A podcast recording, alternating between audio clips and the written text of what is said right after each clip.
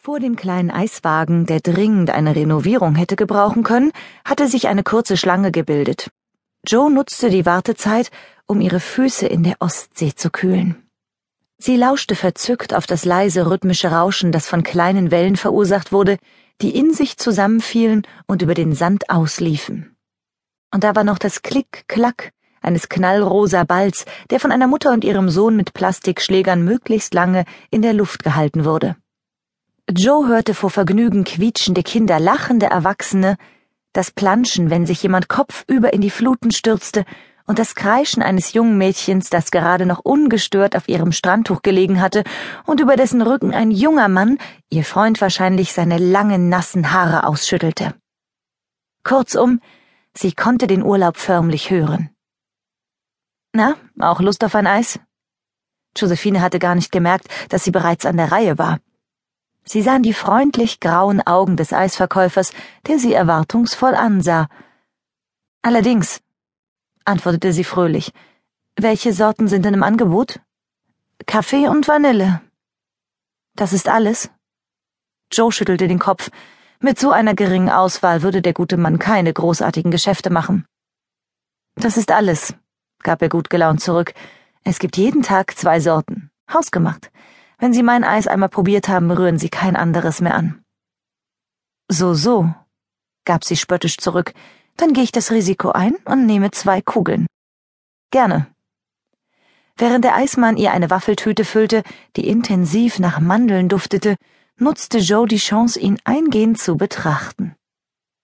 Sie musste sich eingestehen, dass ihr erster Eindruck nicht stimmte.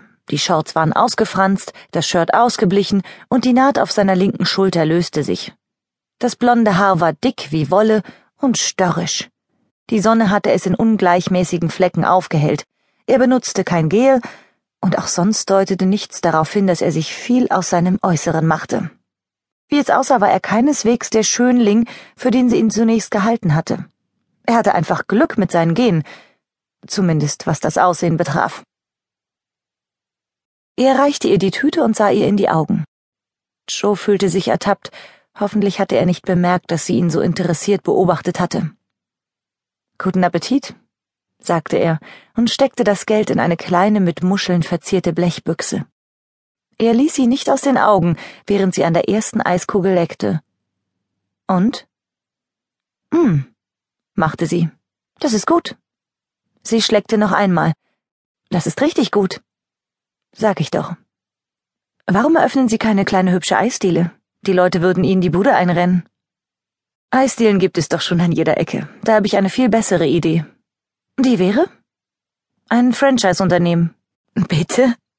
Joe traute ihren Ohren nicht. Vor ihr stand ein erwachsener Mann mit einem jämmerlichen alten Karren, den man nur mühsam durch den weichen Sand rollen konnte, und er sprach von einem Franchise-Unternehmen? Eis am Strand, verkündete er unbekümmert.